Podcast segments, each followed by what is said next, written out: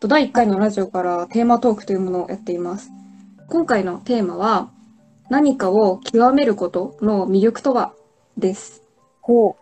とこのラジオは偶然性を大切にしたいという気持ちがあって、そこから前回に引き続き、今回もゆうさんには初めてこのテーマを発表しました。この何かを極めることの魅力とはっていうテーマは、と私が事前にゆうさんとお話ししてて気になったところから考えてるんですけども、う。うん。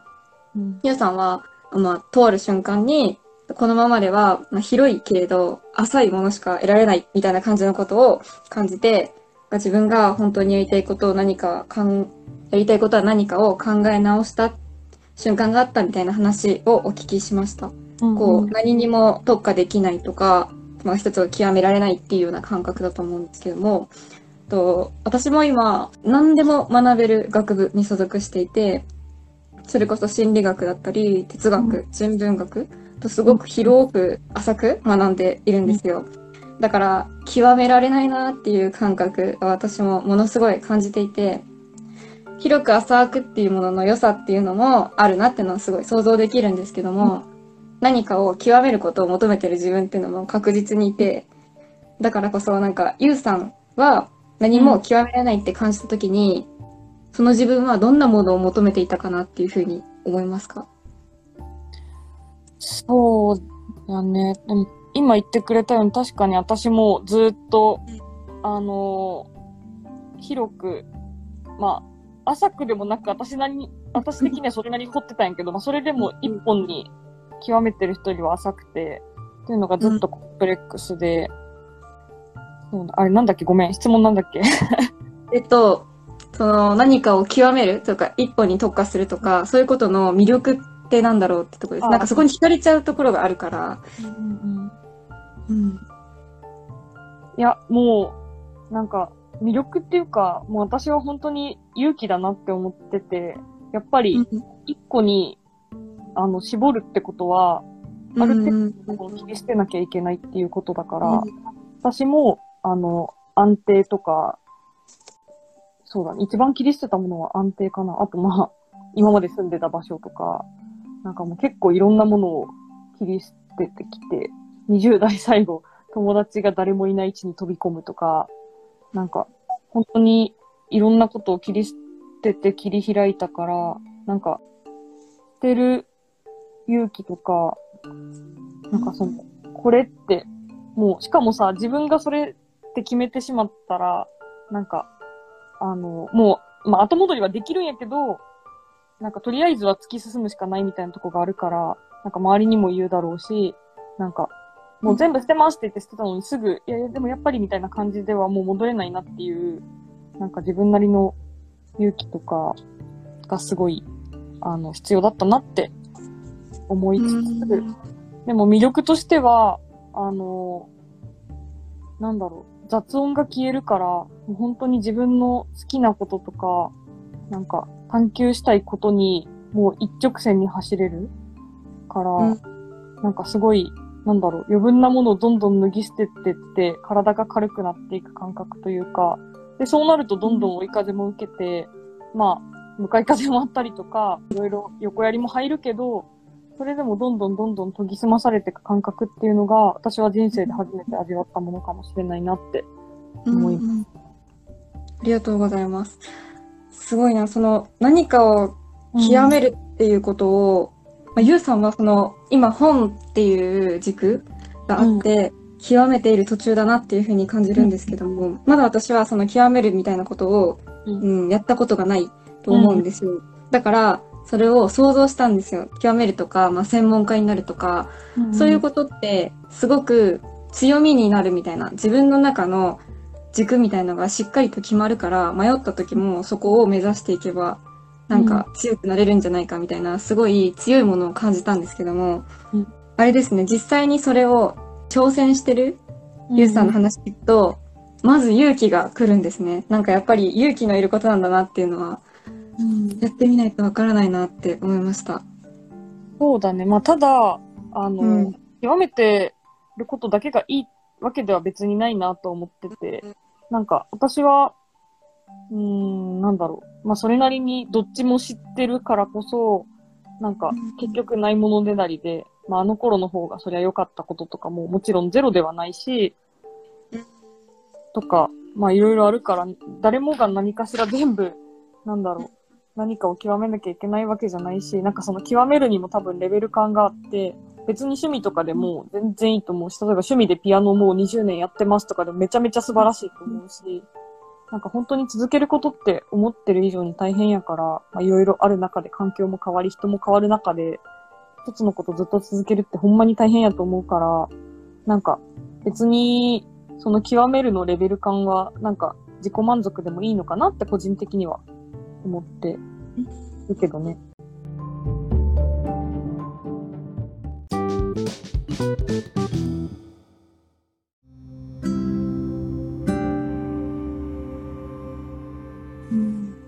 ちなみにこの極めるの中にも、そのなんか、さっき出てきたピアノとか具体的なもの、何かの専門家になるっていうことの極めるとかもあると思うんですけども、極めていくっていう中には自分の軸みたいなものを持っていくっていう感覚みたいなのが私にはあって、その自分の軸っていうのは考え方だったり、まあこういう場合にはこういうふうに行動しようみたいな決めておくことみたいなことが軸になるのかなって思うんですけど、うん。そういう軸って人生のどんな瞬間に見つけるというか、これだなってちょっと思える瞬間っていうのはどういう時でしたか、そうね、私が本の仕事したいって思うようになったきっかけは、結局その、何にも極められてない自分にコンプレックス抱いてた時に、なんかずーっと人生、あの、二十何年生きて、ずーっと人生にを共にしてきたものって何やろって考えた時に、それが本だなって気づいて、本当に物心つく前から読み聞かせされてて、で、もう小中高とかずーっと電車の中とか図書館とかで読んできて、で、なんだかんだずーっと読んでたな、みたいな、なって、で、その本が、なんだろう、あの、今、本屋さんがどんどん潰れてたりとか、売れなくなってきてるっていうのを知ったときに、もうすっごいざわざわして心が、もう、本には絶対なくなってほしくないって、すごい強く思ったのがきっかけかな。なんか、その未来を変えるために、なんかちょっとでもいいから、なんか自分がしたいって思ったかな。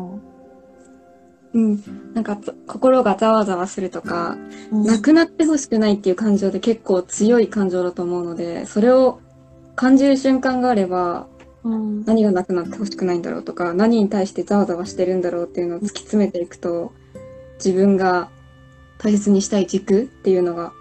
見えてくるのかなっていうふうには今感じました。そうね、なんかなくなるっていうよりも、なこうな、絶対こうなったら嫌だとか、なんか、うんうんうんあの、これだけは、あの、このままであってほしいとか、逆に絶対こうしたいとか、今の現状がどうしてもとか、なんかそういうのなのかな。まあ私はそうだったね。うん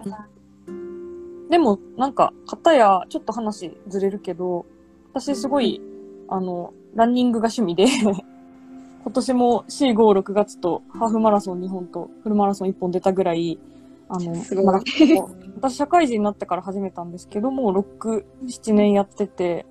で、もう大会もめちゃめちゃ何十回と出てるし、もう6、7年名古屋に住んでようが、あの、神奈川に行こうが、新潟にいようがずっとランニングマラソン大会を続けてきて、なんか別にそれは仕事じゃないし、ただの趣味やけど、私は割と極めてるんじゃないかなって勝手に思って。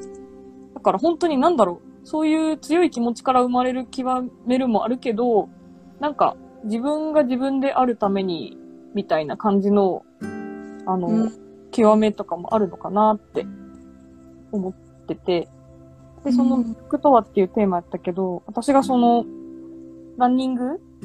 を続けてきて、まあ、極めてきて、すごい良かったなって思うのは、あの、どこの地に行っても、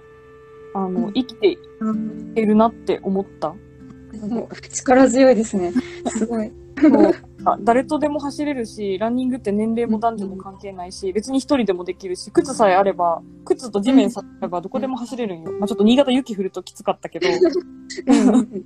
だから、なんか、極めてることが増えれば増えるほど、なんか生きる自信につながるんじゃないかなって、すごい思っていて、でそれはなんか私が新潟に来て強く実感したことかなってうん。思っていますね。めちゃめちゃいい話です。生きる自信、すごい、すごいな。いや、そう、なんだろう。極めることから、まあ今、自分らしさみたいな話だったりとか、うん。そう、なんか結局、みんな今生きてるじゃないですか。でもなんか、生きてること、生きることってすごい、うん、難しいな。何を求めていってるのかなとか、自分が何をしたいのかなとかって結構考える機会ってすごいたくさんあるかなって思うんですけど、うん。うん、確かになんかその中で、こう自分の中の、うん。まあ、極めてるものだったり、その、これは好きなんだよなとか、これやってて、こうやってる自分が好きなんだよなとか、そういうのを感じられるものがあればあるほど元気な気がしますね。なんか、そういうのたくさんある人が、すごい、うんうん、活力みたいなのも感じますね。あとなんか私は本当に新潟に来て、マジで死ぬかと何回も思って、運転できなかったりとか、コロナ禍で知り合いゼロでとか、もういろいろ、いろいろ本当にあって、だからなんか重みがあるんかもしれんけど、あともう一個私が、あの、これがあったからここで生きてこれたっていうのが料理で、うんうんうん。私は、なんだろう、調理師の資格持ってるわけでもないし、あの、なんだろう、キッチンとかでバイトしてたとかでもないけど、もうずっと自分のご飯は自分で作ってきてて、一人暮らしの間は。今もずっと自炊をしているんやけど、なんか、その、どの土地に行っても同じ味が食べれるっていうのは、すごいなんか、あの、こっちに来て死にそうだった時に、ああ、でも、この肉じゃがの味はいつもと一緒だって思ったらすごい救われたことがあって、だからなんかある程度のそのラインができるものがあれば、どこでも、あの、なんだろう、一定の生活が送れるというか、うん。うん、っていうのも生きる、その、自信につながるかなって感じるから、そういうものがたくさんあればあるほど、なんかね、うんうん。この場所でも立っていけるって思えていくんじゃないかなって、身をもって実感しました。そうですね。なんかそう、ゆうさんの話聞いてると、すごいこう、人人生とか1年間、例えば1年間がめちゃめちゃ濃密だなっていうふうに思って、いろんなことありすぎだなって すごい思うんですけど、ちゃんと、うん、しっかり生きてきたのは、その一つは料理もあったっていうことなんですね。料理は確かに、あの、直結しますよね。なんか、食べることっていうのがそもそも生きることにすごく直結するから、うん。そういう意味で料理っていうものは一つ、なんかいいかもしれないですね。もし何も極めるものが見つからないよって人は、料理とか極めたら意外とどこかで救われるところがあるかもしれないですね。あの、フランス料理とかが作れなくてもいいし、うんうんうん。これって味が、あの、食べたいと思った時に作れるっていうだけで、私十分だと思っていて。極めるの、そのさっきレベルの話が出たと思うんですけども、全然そうですね。どのレベルでもいいから、ちょっとあると救われるみたいな感じがありますね。うなんか、なんかめちゃめちゃ生きるという壮大な話になって しまったんですけど。じゃあ、トークテーマの方をこの辺で終えていきたいと思います。ありがとうございます。